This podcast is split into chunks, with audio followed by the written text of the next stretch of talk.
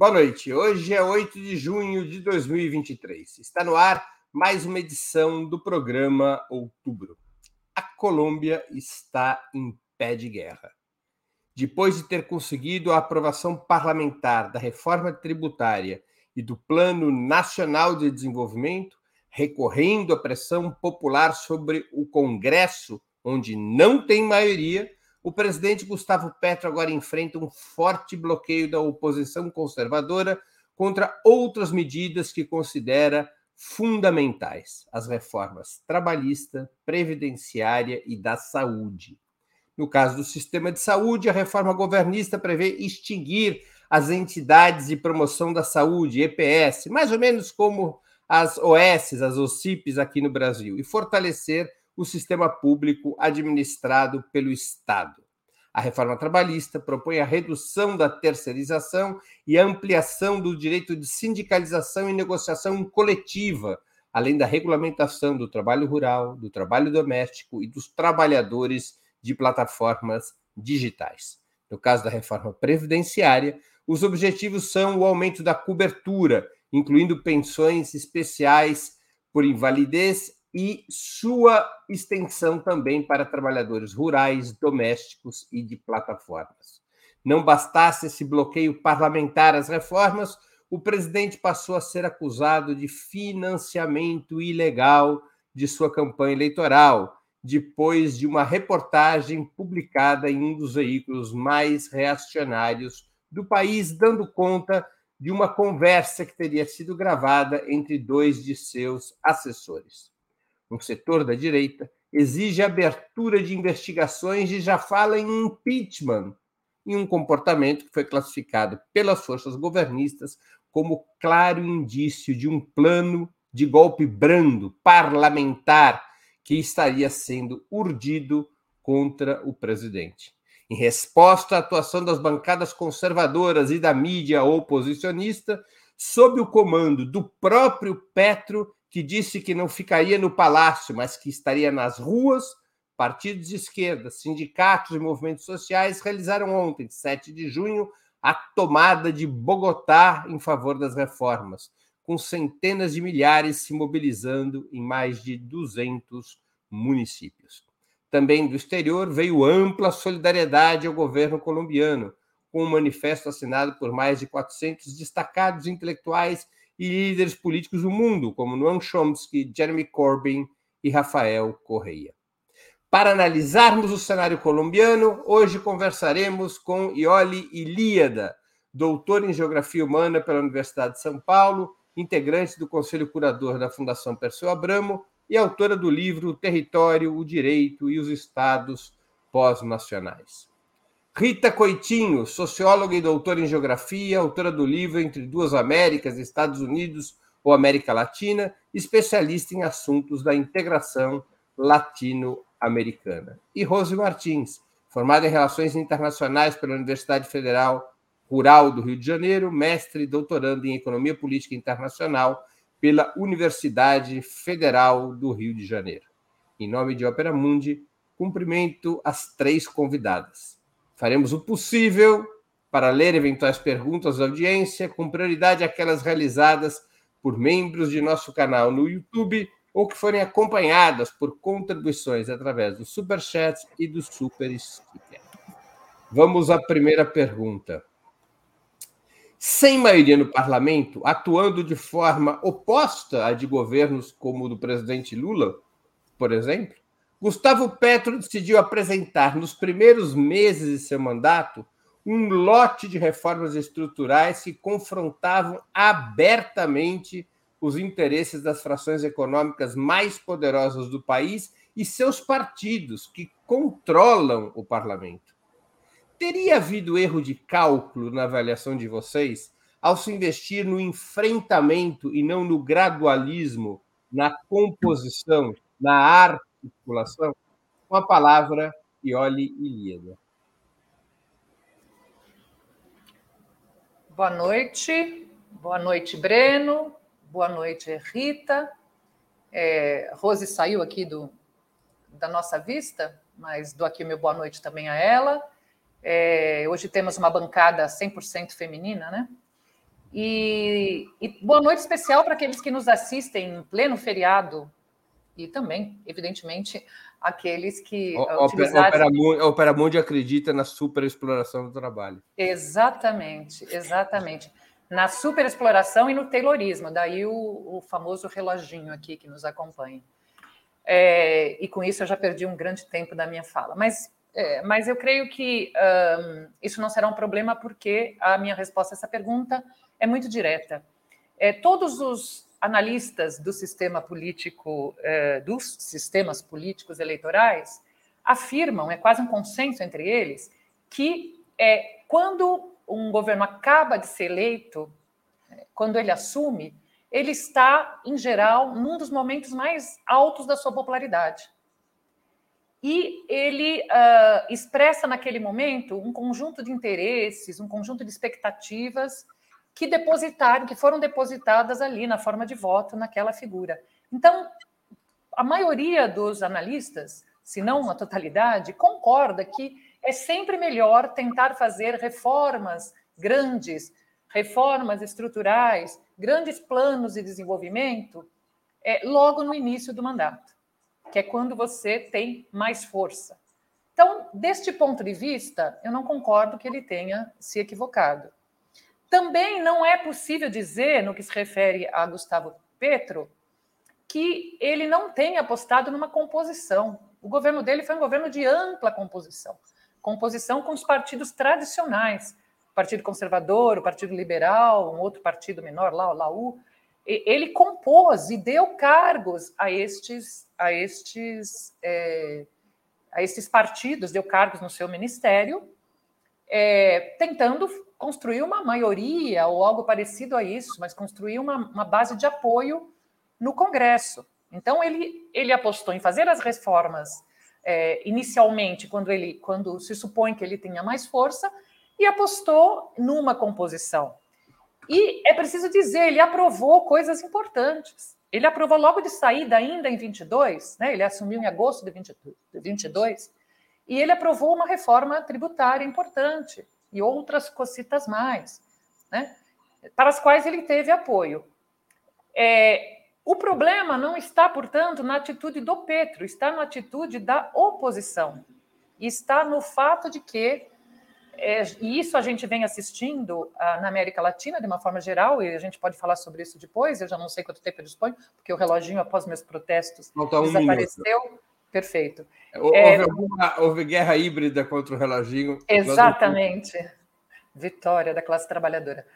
É, é, o fato é que o que mudou não foi a postura, o problema não foi a postura do Petro, foi o problema da oposição, né? Da oposição a entendida lato senso, não só da oposição é, institucional, mas dos, da oposição fática, que começou a, a, a imaginar que é, ele podia estar longe demais e que era preciso, preciso colocar um freio, e anunciou que mesmo os partidos né, que possuíam é, ministros anunciaram no Congresso que não votariam mais com as reformas, reformas que, diga-se de passagem, estavam no plano de governo, portanto, não foram algo que o, o Gustavo Petro tirou da cartola. Então, eu diria que o problema não está na atitude do Petro, pelo contrário, graças a essa atitude, finalizando, ele avançou, avançou mais do que outros governos avançaram. Então, o problema não está nele, o problema está na posição é, da oposição, e a gente vai ter mais possibilidade de falar sobre isso adiante. Rita Coitinho com a palavra. Tá frio. Tá frio em Santa Catarina? Não, tá quente. Tá, tá bem, bem quentinho. A gente está no veranico de junho. Tem o veranico de maio, agora com o aquecimento global, a gente também tem o veranico de junho. Talvez tenha o de julho também. É, bom, é, sobre a pergunta, eu vou na linha da Ioli. É, primeiro, em primeiro lugar, é, tem uma lei de 2018 na Colômbia que diz que os, os parlamentares eles têm que é, declarar logo no início da, do, do, ano legislativo se eles vão, com, vão, ser governistas ou se eles vão ser de oposição. É, e essa lei garante ali um espaço específico para o pessoal da oposição. E então, no começo da legislatura, o parlamento parecia amplamente governista, né, no início o, porque o Partido Liberal aderiu ao governo Gustavo Petro, né? Declarou que seria partido governista, é, e o Partido Liberal se eu não, não estou enganada, é a, a, a, segunda, é a primeira maior bancada é, no Congresso, na Assembleia né, de Deputados, e a segunda maior bancada, é, não, e a terceira maior bancada no Senado, né? Que a maior bancada no Senado é do Pacto Histórico, a segunda é do Partido Conservador e a terceira é o Liberal. Então, e no Congresso, a primeira bancada é do Partido Liberal. E a segunda bancada é do Pacto Histórico e a terceira bancada do Partido Conservador. Então, lá no começo do, do governo Gustavo Petro, é, havia uma maioria governista, né? É, e essa maioria governista se esfacelou já na votação da reforma da saúde, quando uma parte significativa do Partido Liberal disse que não votaria a favor da reforma. Alguns parlamentares do Partido Liberal votaram a favor da reforma, inclusive isso gerou algum debate na, na mídia colombiana, é, mas o Partido Liberal, enquanto bancada, orientou o voto é, contrário à reforma da saúde. E é aí que o Petro rompe é, com essa base mais ampla, né, com essa primeira base governista, demite os seus ministros e aposta nas ruas, aposta no povo que o elegeu. É, então, a gente já, já teve essa conversa aqui né, nesse programa há um, há um, tempo atrás, acho que foi numa sexta-feira, é, e eu dizia o seguinte, que qual é a, qual, quais eram as opções do Gustavo Petro, uma vez que essa base que mal se formou e já se desfez, né? E o pacto histórico sozinho não tem condições, e com os pequenos partidos aí que compõem a aliança do governo, tem poucos parlamentares, não tem uma maioria é, no Congresso, e o Congresso começa já des, desde a primeira reforma a, a tentar emparedar o governo, não sobram muitas alternativas ao governo Petro a não ser é, a alternativa de apostar naquela grande popularidade é, na qual ele surfou né, e, e se elegeu. Então, ele, ele chama o povo o povo vai para as ruas, né, faz a pressão e o governo consegue fazer a reforma que, que está propondo. Então, me parece que dizer que foi um erro, que de, deveria ter apostado no consenso, é, não é correto, uma vez que a primeira tentativa do, do Gustavo Petro foi fazer é, essa coalizão que acabou naufragando porque o próprio Partido Liberal saiu. O reloginho voltou. Rose Martins com a palavra. É, boa noite, Breno, Ioli, Rita, boa noite, audiência do Ópera. Eu caí na hora que você, na hora que você estava terminando a pergunta, mas é, pelo que, que eu tenha, Tomara que não tenha se machucado. mas pelo que eu entendi, é se, se o Petro foi, digamos, apressado na, nas suas políticas, isso? Em vez de buscar conciliação, é isso? Em vez de buscar um consenso, uma composição, decidiu por uma estratégia de enfrentamento, apresentando não reformas eventualmente provenientes da construção de consensos, mas reformas que enfrentam os grandes interesses empresariais do país e os partidos vinculados a esse interesse, que são a maioria no Congresso. Sim, a Ioli falou um pouco disso, e a Rita também, no finalzinho, de que, na verdade, existiu uma coalizão por um tempo, né? Foi, uh, na verdade, a oposição que é, não aceitou as. É, eu acho que viram que estavam caminhando até de forma muito rápida, ou esperavam uma maior é, conciliação do Petro em relação ao que ele tinha proposto lá na campanha, que já eram reformas profundas. Então, foi a, é, aprovada a reforma tributária, tiveram várias ações que a gente pode listar é, o discurso do Petro na, na, Assembleia Geral também deu tom. É, aproximação com a Venezuela, que foi bastante rápida, o discurso dele sobre os acordos de paz, sobre a necessidade de levar adiante os acordos de paz. Acho que teve também uma questão uh, sobre as terras que pertenciam ao cartel de Cali, sobre a rede de farmácias que pertencia ao cartel de Cali. Então, é, mudanças e propostas muito substanciais, levando em consideração o quadro político ali da, da Colômbia. É, também eu achei, eu achei interessante, eu estava lendo sobre isso, uma proposta de, uh, de, de, promover uma maior segurança de líderes sociais na Colômbia, porque a gente sabe o problema que eles enfrentam. Em 2022, 150 lideranças dos movimentos sociais foram assassinadas. Uh, então, acho que ele passou, ele, ele de fato, a mudança significou mudança para ele. É, Eu vi, inclusive, um amigo do um, um, depoimento de um amigo do Petro falando que é muito também o estilo uh, pessoal dele de lidar com a política. Então ele levou isso adiante, talvez com essa coalizão, mas talvez de uma forma muito mais rápida do que eles esperavam, e isso surtiu efeitos uh, na oposição é, e na própria coalizão, aqueles partidos que foram que declararam que não votariam a favor das reformas que ele estava propondo, principalmente a de criar um sistema único de saúde e, de alguma forma, levar é, a reforma agrária adiante, que é um tema muito caro para a Colômbia, isso tem implicações políticas uh, é, diretas na direita, uma direita que é muito violenta. Ah, esse reloginho, eu sou contra esse reloginho, quero dizer. Eu sou um admirador de Pavlov. Está provado que os métodos pavlovianos ajudam na disciplina do trabalho. Vamos à segunda pergunta. É, essa situação de crise, com apenas 10 meses de mandato, e nós já vocês já abordaram ou tocaram nesse assunto antes, mas vale a pena aprofundar.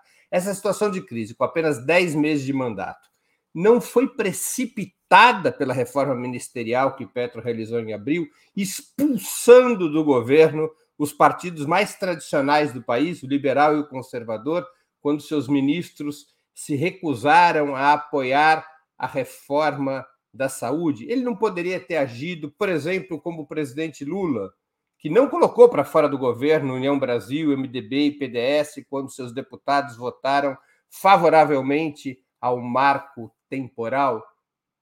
Com a palavra, Rita Coitinho. Bom, são estilos diferentes, né? De, são, são estilos de política diferentes e, e, e conjunturas bastante distintas também.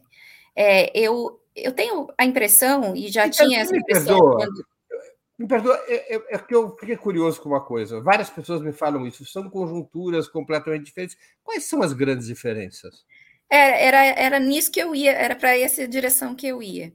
A Colômbia nunca teve um governo progressista, vamos dizer assim, um governo popular, né? Se a gente pegar de 1950 para cá, todos os governos colombianos foram governos reacionários, governos de ultradireita, né? Governos, mu muitos deles é, com um pé, ou até muitas vezes os dois pés, né, no, no paramilitarismo, alguns é, dire, é, amplamente sabido as suas ligações com o narcotráfico, e outros com ligações muito peculiares e muito, muito, vamos dizer assim, muito, vi, muito vivas, muito fáceis de serem, é, de serem vistas com o governo norte-americano, né, com o governo dos Estados Unidos. Então, o conservadorismo é, na Colômbia, ele venceu todas as eleições de 1950 para cá, a não ser esta eleição, que Gustavo Petro venceu.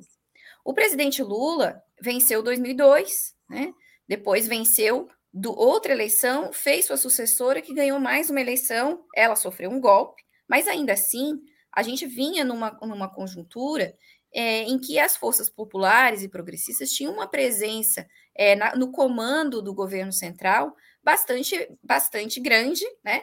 E bastante e, e, e que tinha levado os custos, vamos dizer assim, para um golpe de Estado ou para algum tipo de, de ação é, de derrubada de governos. Tanto é que o, o impeachment da presidenta Dilma foi uma coisa meio paulatina, fomos num crescente de tensões até chegarmos ao impeachment. Houve uma tentativa em 2005 com o mensalão, a direita recuou, né? houve todo um cerco midiático dali para frente, e foram criando as condições para um golpe de Estado em 2016. Petro não, o Petro é o primeiro cara, é o primeiro governante de esquerda, numa conjuntura em que a Colômbia vem saindo, recém fez um acordo de paz é, com uma das suas guerrilhas, a maior das suas guerrilhas, no caso a FARC, mas ainda há guerrilhas em atividade na Colômbia. Né? Então, a, a, a direita colombiana ela mantém laços com o paramilitarismo, mantém laços com o governo estadunidense, mantém laços com o narcotráfico, que são muito nítidos. Né? E há um estilo da direita colombiana que é um estilo muito mais claramente truculento, muito mais abertamente truculento. Não estou dizendo que a direita brasileira não é truculenta, mas a, a clareza nas suas ações é, é, é muito mais visível na então, era meio esperado que o governo Gustavo Petro sofresse uma oposição virulenta já nos primeiros meses. independentemente dele ter é, demitido ministros ou não ter demitido ministros. Me parece que, já vou acabar, o, o, pacto que foi feito no começo, a tentativa de uma coalizão, que foi um esforço do Gustavo Petro, foi só um, um tempo que as elites queriam né, para poder se organizar e vir para o ataque. Eu acho que eles viriam para o ataque de qualquer maneira, com ou sem ministro. Como meu tempo acabou, eu, eu deixo para desenvolver mais depois. Rose Martins com a palavra. Tá sem microfone, Rose. Tô com uns probleminhas aqui de conexão. Ô, Breno, você pode repetir para mim o final da pergunta de novo? Tá travando um pouco para mim. Eu não consegui nem ouvir a Rita. Vocês estão me ouvindo bem? Perfeitamente. Ah. É, a pergunta eu vou repeti-la. Deixa o é, meu, meu, relógio travado aí, por favor. Está travado, está travado.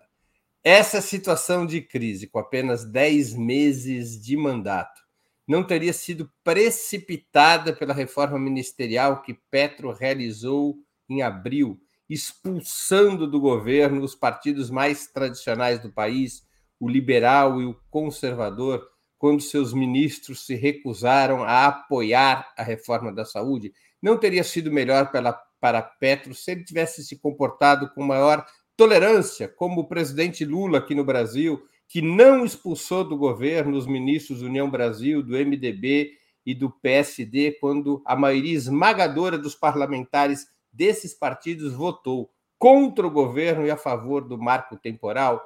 Petro não deveria ter tido este tipo de conduta mais tolerante para evitar a precipitação da crise? Bom, a minha resposta pessoal a essa pergunta, eu acho que não. Eu acho que ele não deveria ter é, uma conduta mais tolerante, porque a gente está vendo alguns exemplos também uh, de condutas mais tolerantes, né, como uh, da Argentina e no Chile. Essas condutas mais tolerantes e de concessões ao outro grupo político, ao outro lado político, à direita, à extrema direita, elas não têm dado certo. É, é, claro que dá, existem algumas diferenças em relação ao Brasil, de composição política, da, da tão famosa correlação de forças, é, mas eu acho que no caso brasileiro, a despeito dessas diferenças, a gente tem também é, semelhanças, né? Semelhanças em relação a uma população que está passando por um aperto econômico, que é o caso também da, da Colômbia, é, nos últimos anos, uma intensificação das medidas neoliberais, né? E de um projeto político, acho que essa é a maior semelhança, de um projeto político que, que em campanha, né, que tem até uma certa é, temporalidade parecida, o, ele foi eleito em junho e o Lula foi logo em outubro, em campanhas que prometeram as mudanças, que prometeram romper com aqueles projetos, porque são marcadamente projetos muito distintos. O Brasil, o projeto do Lula, o que o Lula levou para a campanha, era muito distinto do projeto do Bolsonaro.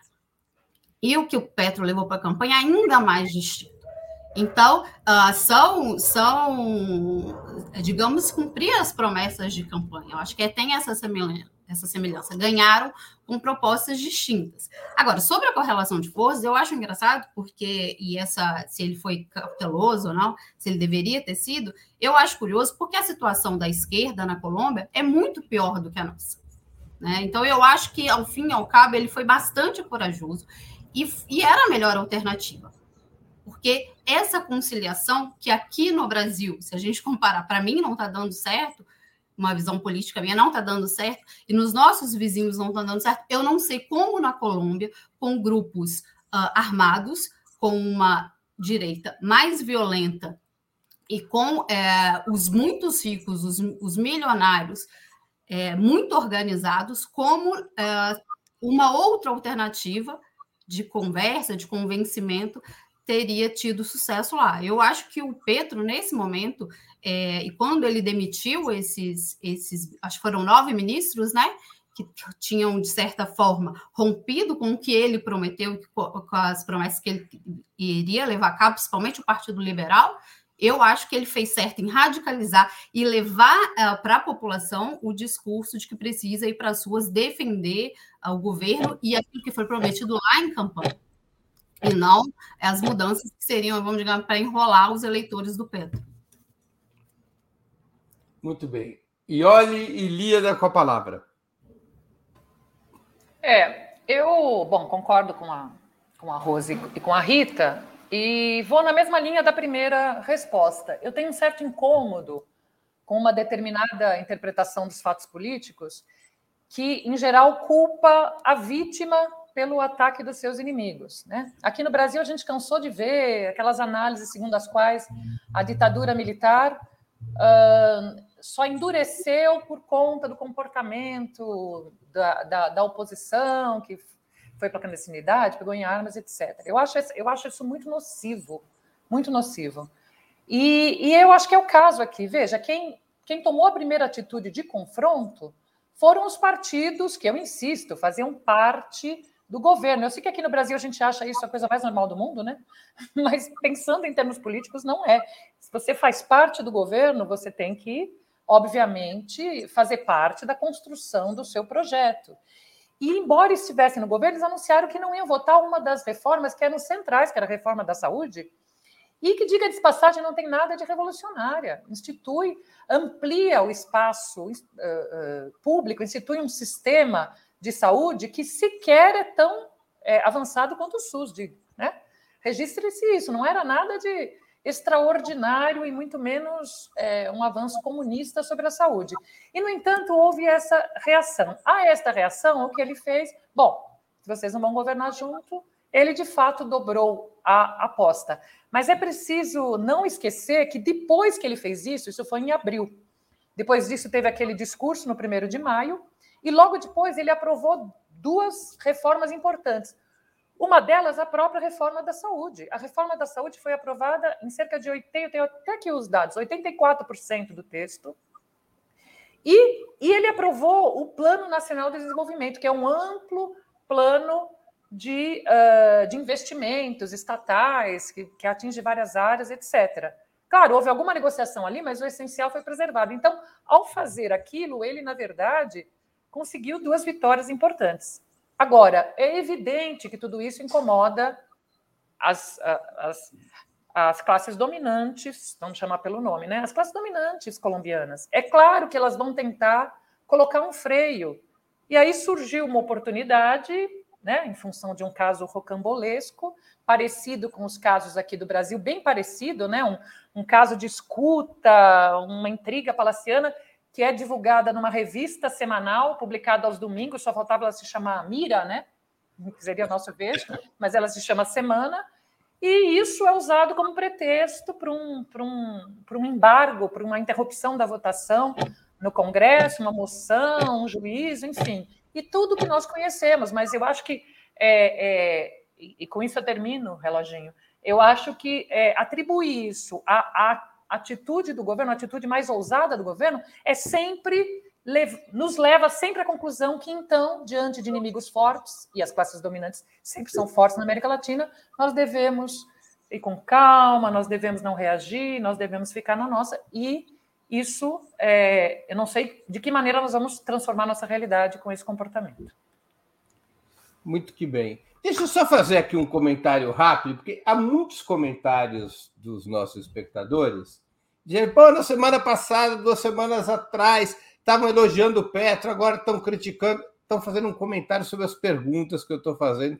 Eu quero só fazer um esclarecimento. O papel de um jornalista é fazer perguntas que provoquem respostas. As perguntas não embutem necessariamente uma posição contrária ou a favor do que o Petro faça. É, só é, é apenas um jeito de provocar, digamos, a discussão sobre aspectos do problema. Então, não precisam ficar assim alvoroçados. Não houve nenhuma mudança de posição desse humilde entrevistador, até porque esse humilde entrevistador, por mais que queira, dado o formato do programa, não manifesta suas opiniões ao longo das eleições de outubro. Ele se contém no seu silêncio. Portanto, não precisem ficar agitados com isso. Não houve nenhuma inversão, apenas, claro, diante do que está acontecendo na Colômbia, é necessário é, abordar o tema sob diferentes aspectos. E lá vamos nós para mais uma é, pergunta. Vocês acreditam que seja possível superar a fragilidade parlamentar do governo Petro? O governo Petro possui uma situação parlamentar pior que a do governo Lula. os partidos do chamado da coalizão do Pacto Histórico, que são os 17 partidos que apoiaram Petro no primeiro turno das eleições, eles possuem apenas 11,5% da Câmara dos Deputados. Esse é o peso da esquerda no parlamento colombiano, na Câmara Baixa, é um pouquinho maior na Câmara Alta. Vocês acreditam, retomo, que seja possível superar essa fragilidade parlamentar, como parece apostar o próprio presidente Petro em um cerco do Congresso a partir das mobilizações sociais, essa estratégia seria realista? Com a palavra, Rose Martins. Nossa, eu acho que essa é a pergunta de milhões, né? Essa é uma pergunta é, difícil. É, porque... Manda um pix para minha conta. Eu acho que essa, essa pergunta é, é uma pergunta difícil, porque assim, a gente tem que primeiro tentar entender é, esse contexto de mobilizações na, na Colômbia com essa perspectiva histórica de muita violência, né? Inclusive, o Pacto Histórico parece que enviou uma carta no dia 31 de maio é, para a Corte Interamericana de Direitos Humanos, falando que está muito preocupado com a situação da Colômbia, das lideranças políticas na Colômbia. É, então, quando as pessoas assim têm é, medo, né, de ir para a rua, de eles trabalham isso com a violência, a extrema direita faz muito isso, trabalha com o discurso da violência e do medo. É, a gente vai precisar acompanhar se essas, se essas movimentações sociais, se o povo vai se manter na rua, se o governo vai uh, conseguir, digamos assim, manter a, a, acesa essa chama das mobilizações, como foram, foram bem sucedidas ontem, né? O Petro foi para o Twitter, é, outros políticos foram para o Twitter chamar o povo e falar que, que precisavam, é, que era o povo que ia é, ser a principal voz das reformas. E aí vai depender disso, né? Vai depender desse, desse contexto bastante difícil. É, tem outras questões também, juntos, junto com essa, com essa questão da esquerda na Colômbia, dessa dificuldade, dessa violência muito grande, uh, que é a questão externa também, né, do, com os Estados Unidos, embora estejam com uma margem de manobra menor para agir em situações como essa, dado o contexto global como um todo, os outros conflitos que eles estão envolvidos até o pescoço, é, de agir nessa situação. Os Estados Unidos têm bases eu acho que são sete bases militares na Colômbia. É, a Colômbia é o único país latino-americano a ser um parceiro global da OTAN.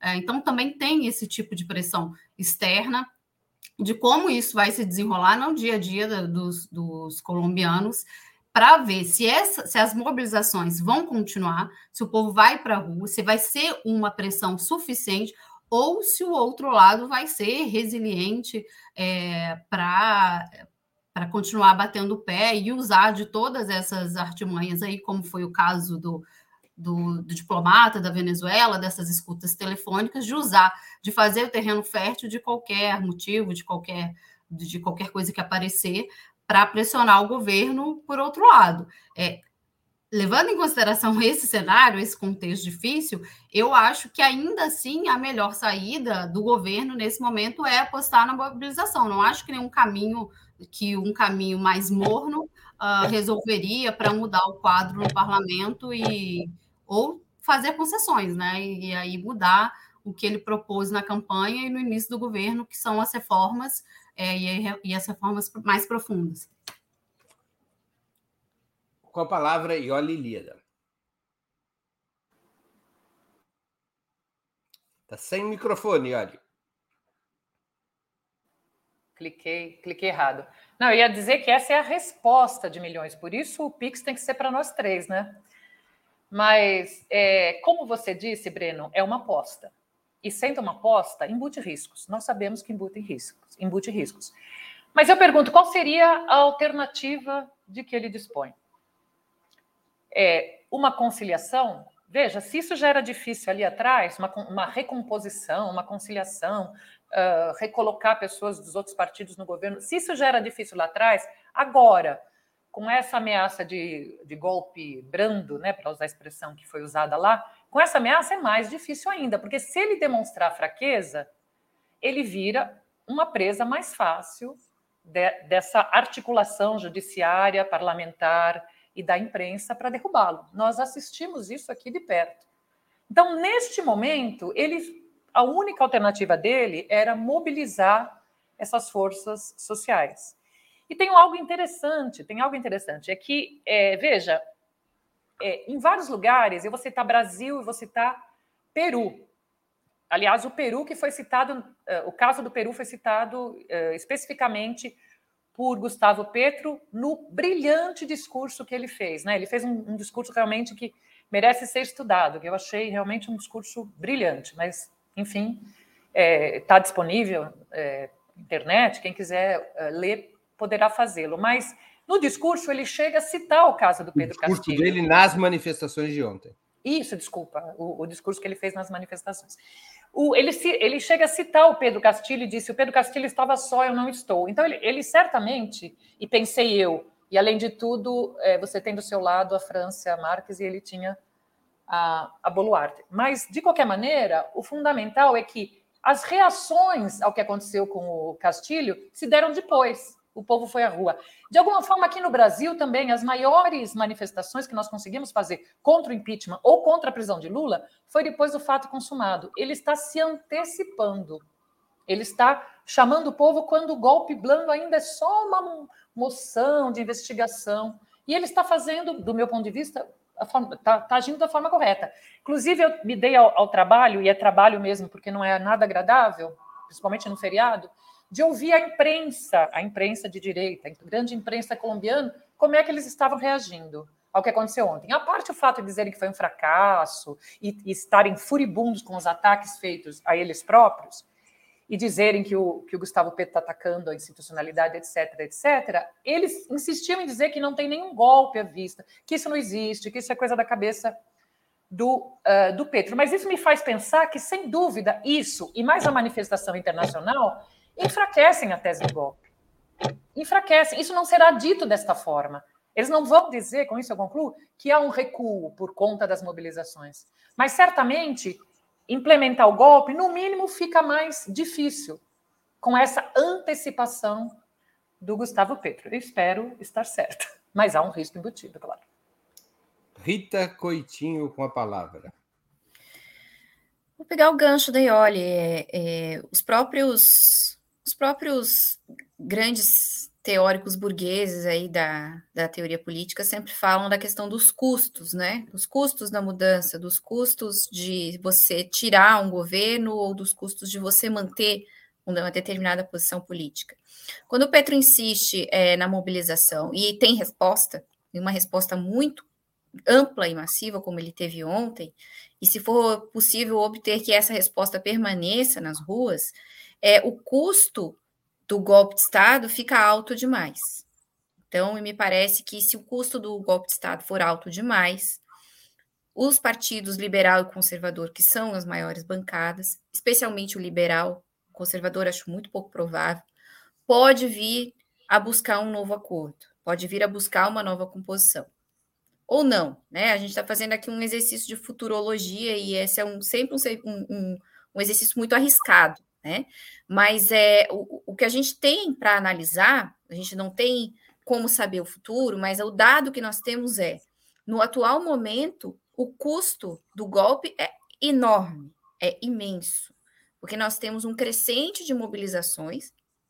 Lembrando que o Gustavo Petro e a Francia Marques chegam ao, ao centro do poder do poder executivo da Colômbia num crescente de mobilizações que antecede a eleição. A gente teve muitas marchas na Colômbia antes dessa eleição, antes dessa formação dessa aliança que foi vitoriosa nas eleições. Então, não é uma coisa de agora, já havia uma mobilização popular muito forte, que desagou na eleição de Petro e França. E agora a gente tem a demonstração de que essas duas lideranças não perderam o apoio popular que os levaram ao poder. Então, o custo do golpe é alto. Não à toa, o exército da Colômbia, as, as vozes do exército da Colômbia e o próprio Álvaro Uribe, que é muito chegado é, nos milicos colombianos, disse: olha, o nosso exército nunca deu um golpe, né? Isso é, é reagindo à reação de Petro ao comentário do Marulanda, não o Marulanda das Farc, o outro Marulanda, o Marulanda é, general de pijama, né? É, que disse que tinha que derrubar igual derrubaram Castilho. É, e eles disseram: não, olha, as Forças Armadas, em, em, em 70 anos, nunca houve um golpe militar na Colômbia. Não vai ser agora que vai haver, né? Então, esses atores meio que recuam. Não estou dizendo que eles recuaram completamente. Acho que o governo Petro vai ser muito difícil. É, todas as conquistas, se houver mais conquistas, vão ser arrancadas na mobilização. Mas não há nenhuma possibilidade para Gustavo Petro que senão investir nisso e manter o custo do golpe alto demais. Com isso, eu encerro a minha fala. Muito bem. Eu aqui me divertindo com esse reloginho. Vamos à próxima pergunta, mas antes de continuarmos, eu queria pedir a vocês todos que estão nos assistindo que contribuam financeiramente com Opera Mundi. Há seis formas de fazê-lo. A primeira é a assinatura solidária em nosso site, operamundi.com.br barra apoio. A segunda é se tornando membro pagante em nosso canal no YouTube. A terceira e a quarta, contribuindo agora mesmo com Super Chat ou Super Sticker. A quinta é através da ferramenta Valeu, valeu demais quando assistiram aos nossos programas gravados. E a sexta forma de contribuição é através do Pix. Nossa chave no Pix é apoia.operamundi.com.br. Eu vou repetir. Nossa chave no Pix é apoia.operamundi.com.br.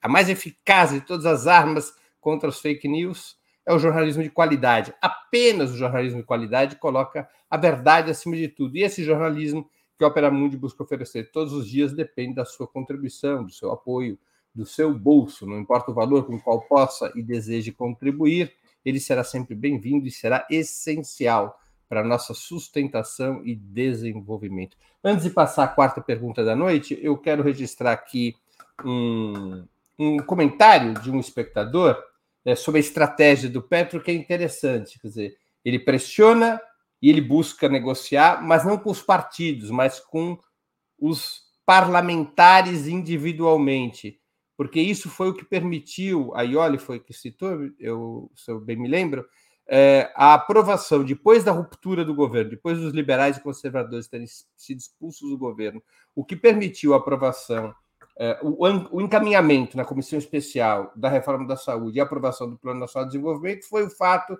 de que deputados liberais e conservadores não seguiram a orientação dos seus partidos. Então, a opção dele é negociar, não negociar pelos comandos dos partidos, é negociar deputado a deputado. Essa observação veio do Carlos Soares, ou Soares, ele vem com Z, pode ser Soares.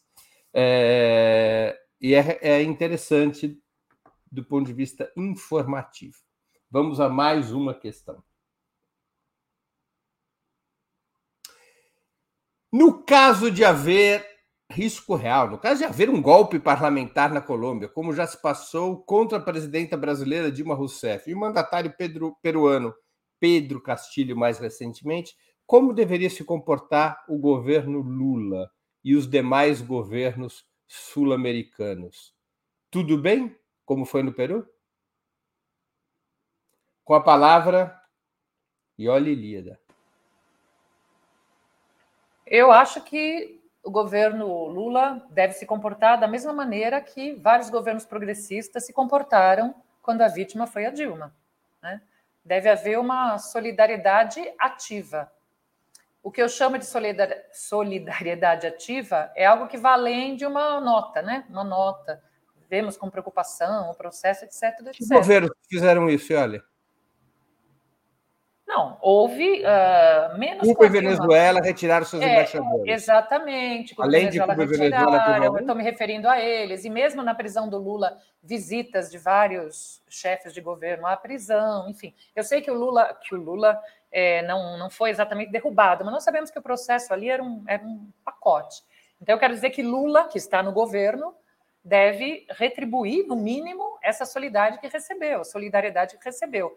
E solidariedade ativa, veja, é visitar, ir ao país, chamar uma reunião de líderes latino-americanos para discutir a questão, é, uh, discutir isso no âmbito uh, no âmbito das, das instituições latino-americanas que ainda existem, né, a CELAC, enfim, todo tipo de, uh, de solidariedade ativa que possa impedir o golpe. Porque é disso que se trata, insisto. Não adianta reagir depois, adianta, mas adianta como né, uma manifestação política, etc. Mas o fundamental é tentar impedir que o golpe se concretize. É, porque é verdade que ah, as Forças Armadas colombianas nunca deram um golpe em 70 anos, ou nunca houve um golpe de Estado na Colômbia em 70 anos. Mas sempre que eu ouço isso, eu lembro que a esquerda nunca governou a Colômbia também.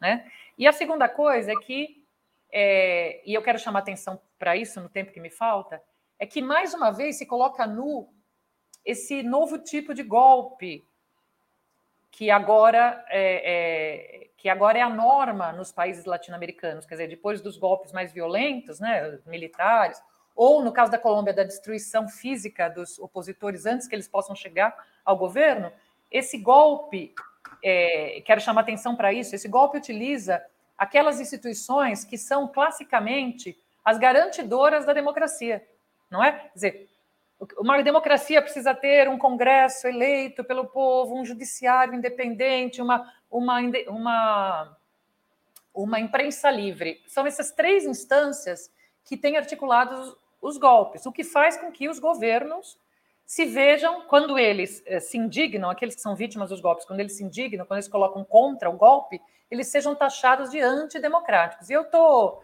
insistindo nisso porque, fazendo um link com o que discutimos na semana passada sobre o que é democracia e o que é ditadura. Meu, o reloginho já tocou, mas só para concluir meu raciocínio. Então, veja, é, isso, isso tem sido usado em todos os países da América Latina. Então, ou há uma reação organizada da esquerda latino-americana contra isso, denunciando e, e principalmente tentando impedir que isso aconteça antes de se consumar, ou nunca mais a esquerda avançará, porque as instituições do Estado serão sempre utilizadas contra os governos, ou derrubando-os ou os aprisionando para que eles não cumpram as agendas pelas quais eles foram eleitos. Muito bem, com a palavra Rita Coitinho. Quando teve é, a primeira crise na Venezuela, né, aquela crise quando Lula já era presidente, foi eu que estou fazendo esse barulho?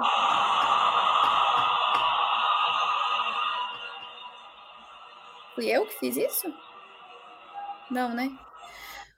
Na crise venezuelana, o Lula é, levou adiante a criação do Grupo dos Amigos da Venezuela, né? A gente lembra disso. No golpe de Estado contra, que foi o primeiro, primeiro golpe parlamentar aqui na América Latina, que foi contra o Fernando Lugo, no Paraguai, o Lula foi à imprensa e disse que houve um, que o impeachment do Lugo foi um golpe de Estado. Foi um golpe brando, mas foi um golpe. Acionou, inclusive, a cláusula democrática do Mercosul, se nós estamos bem lembrados. Né? Então, a gente tem um precedente de atuações muito interessantes e muito promotoras, vamos dizer assim, da, da democracia dos povos por parte do presidente Lula, e eu não espero dele uma, uma, uma, reação diferente se houver um golpe de Estado na Colômbia contra o presidente é, Gustavo Petro. Né? Espero que o governo Lula é, seja ativo né, na, na, na condenação do, do, do, golpe e na articulação dos países sul-americanos no sentido de se, de se é, condenar de uma maneira é, enfática né, e tornar a Colômbia um país de, diplomaticamente isolado no continente por seu golpe de Estado. É o que eu espero do governo Lula e espero que, e creio que há sim possibilidade disso vir a acontecer. É claro como a gente, como eu brinquei antes, a gente está aqui fazendo novamente um exercício de futurologia, mas com base na realidade. Qual é a base? A base são as atuações é, do governo Lula em outras situações de golpe parlamentar. No Peru, a coisa foi um pouco diferente e um pouco mais complicada, embora nós saibamos que o que aconteceu foi um cerco ao Pedro Castilho, a ponto dele chegar ao ponto que chegou, só que Pedro Castilho usou mal um dispositivo constitucional, né, e acabou se colocando em uma armadilha, que ficaria muito difícil para o presidente Lula é, defender o que defender que aquilo era puramente um golpe, né? Embora todos nós saibamos que o que aconteceu ali foi realmente uma um cerco né, da, das elites peruanas a ponto de o Castilho chegar a, a, a cometer é, esse erro no uso do seu dispositivo constitucional ali de dissolução do parlamento. Ele, ele deveria ter esperado um pouco, na minha opinião. Mas, enfim, é, eu espero que o Peru consiga, que as forças populares do Peru consigam aí na próxima eleição reverter essa situação. E o povo peruano está protestando, né? Se levantou, não é uma coisa, a imprensa não mostra, né? Mas há uma grande, uma grande efervescência é, dos movimentos sociais no Peru. Já acabou meu tempo. Que coisa absurda esse reloginho. Eu ia falar mais umas coisas, mas eu vou deixar para a última pergunta. Pode, pode, falar, pode falar, pode falar. Tem, temos aqui algum grau de, de Não, o que eu queria dizer é que a tua pergunta é como deveria se comportar o presidente Lula. Me parece que, o, no mínimo, né, nós deveríamos acionar aí algum tipo de criação é, de articulação continental, né, usando aí o mecanismo da, da já falecida, mas agora ressuscitada Unasul, vamos ver se a gente consegue avançar um pouco com ela, e da própria da própria CELAC, né, essas articulações que o Brasil participa, sem envolver a OEA, por favor, porque a OEA claramente ficará ao lado das elites colombianas, né, como ficou em todo esse, todos os outros episódios. Vou parar Rose, por aqui. Rose Martins com a palavra. Uh, eu concordo com a Ioli e com a Rita, né, de que o presidente Lula tem que prestar solidariedade. Aí eu acho que tem duas dimensões, né? Enquanto o Lula é presidente é, e com posicionamento político próprio, é, e enquanto um líder natural de uma região que está se esforçando para se reintegrar, né? Criar sobre um sobre reconstruir um arcabouço institucional. Então, eu concordo também com a Rita quando ela falou sobre a situação do Peru, embora pessoalmente eu não acho que o Lula tenha sido o posicionamento do Lula tenha sido mais adequado, mas eu acho que uh, o posicionamento do Pedro Castillo, a forma como a situação se desenrolou no Peru, é, acabou deixando uma margem é, para outro tipo de posição. Mas, claro, eu discordo, acho que o Lula tinha que ter sido mais enfático, como o Petro foi e como ele tem sido. Recentemente, ele falou sobre isso, sobre a questão uh, peruana. É, aí, do ponto de vista, assim, do que eu falei, da outra dimensão de, do que o Lula atualmente é presidente de um país, que é o líder natural na, na nossa região, e isso ficou bem claro ali no encontro da Unasul, e também partindo do princípio que a política externa do Lula para a região tem sido bastante enfática em relação é, à, à interpretação da, das questões internas dos países. É, a gente viu o rebuliço que deu quando o Lula falou sobre a Venezuela, ou quando o Lula fala sobre Cuba, ou quando o Lula fala sobre. Uh, a Nicarágua, quando o Lula fala sobre a Nicarágua, a gente vê o rebuliço que dá porque o Lula defende a autodeterminação desse país, dos povos. Então, eu acho que ele tem que uh, criar, dentro desse, desse, contexto de que é um líder é, para integração regional, criar um tipo uh, de posição bastante firme e politizada sobre o que acontece quando governos progressistas, né, mais ou menos à esquerda, uh, chegam ao poder. O que acontece? Dando exemplo aqui do que aconteceu no Brasil com a presidente Dilma, quando é, não tem concessões suficientes ou quando o plano de governo é abandonado em quase a sua integridade, o que acontece com esses tipos de governo, que é o que aconteceria na Colômbia, né, se a gente tiver um golpe de Estado lá, porque o governo não é, foi um governo vitorioso nas urnas, mas decidiu é, naturalmente implementar o seu próprio programa de reformas e não aquele que a direita quer. E o que, que pode acontecer? A gente já tem vários exemplos, e o exemplo do Brasil é bastante ilustrativo para isso. É, ao fim e ao cabo, eu acho que o Lula, né, se eu fosse o Lula, deveria criar um discurso com essas bases de mostrar que governos que são eleitos democraticamente sofrem golpes e tentativas de golpes, quando não fazem concessões à direita é, e ao, ao, grande capital, e é, dentro de uma estrutura do que a gente não sabe o que, que vai acontecer a partir desse projeto de reintegração regional, de sair aí dos escombros do que foi esse esvaziamento, uh, criar um discurso bastante enfático em relação à questão da democracia nesses países e respeito uh, aos governos eleitos.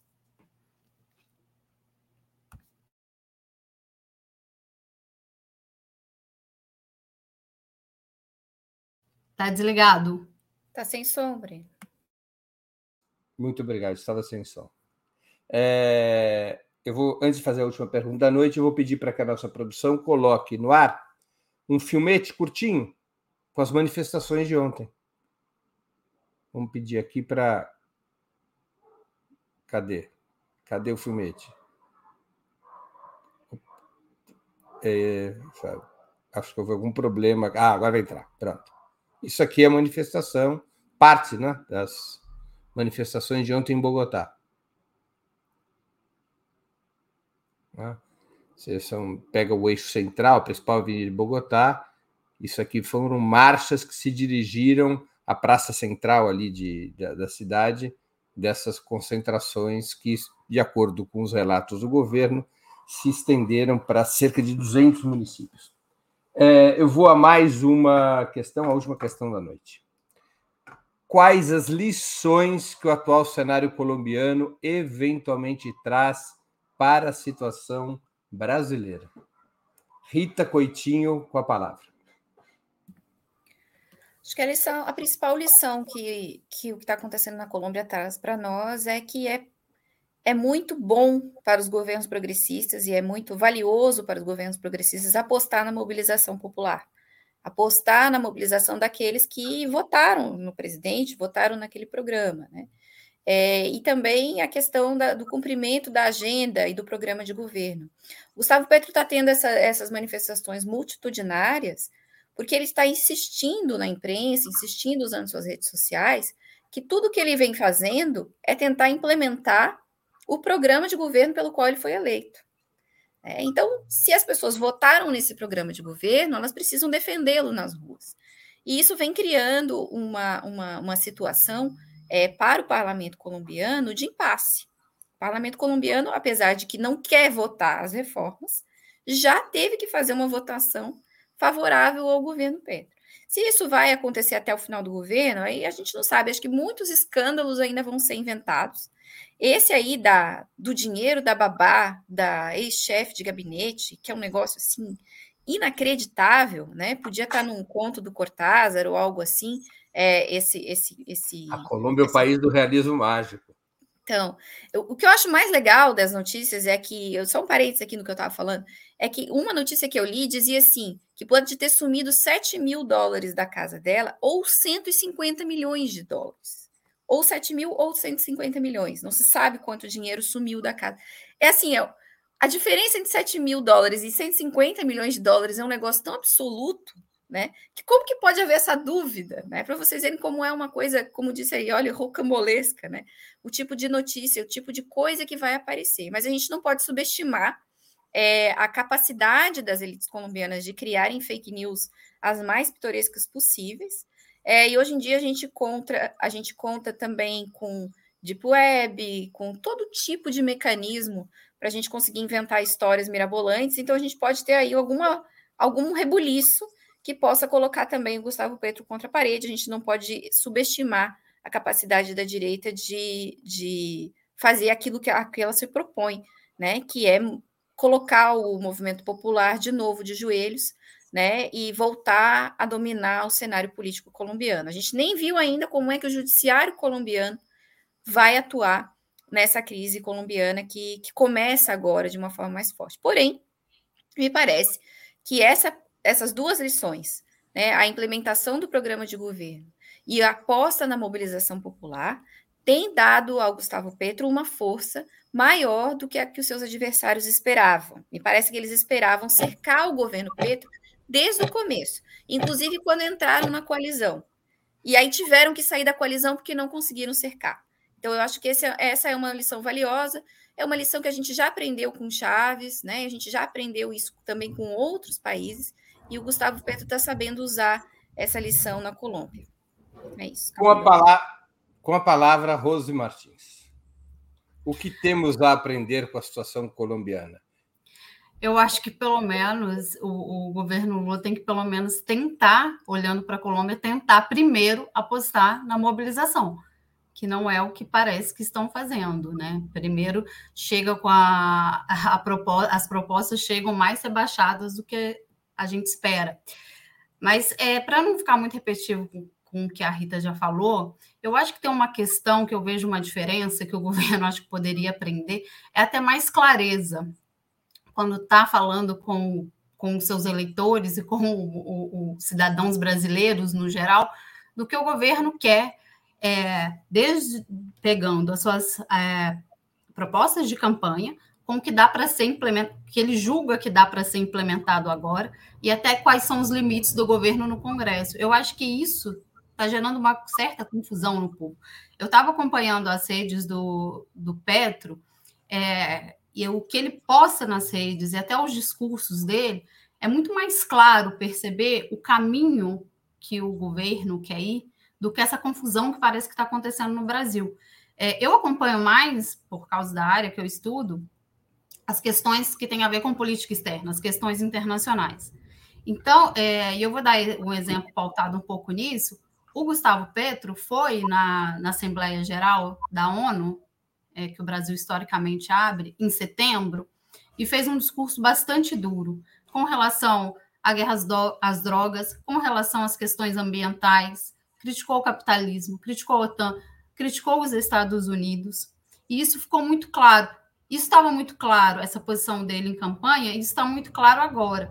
O nosso governo, o presidente Lula, faz um discurso em relação às questões internacionais que deixa a gente super feliz, né? A esquerda super feliz, anti-imperialista, toca em temas bastante uh, é, caros à, à, esquerda, a quem pesquisa essas áreas e está ligado ao movimento progressista.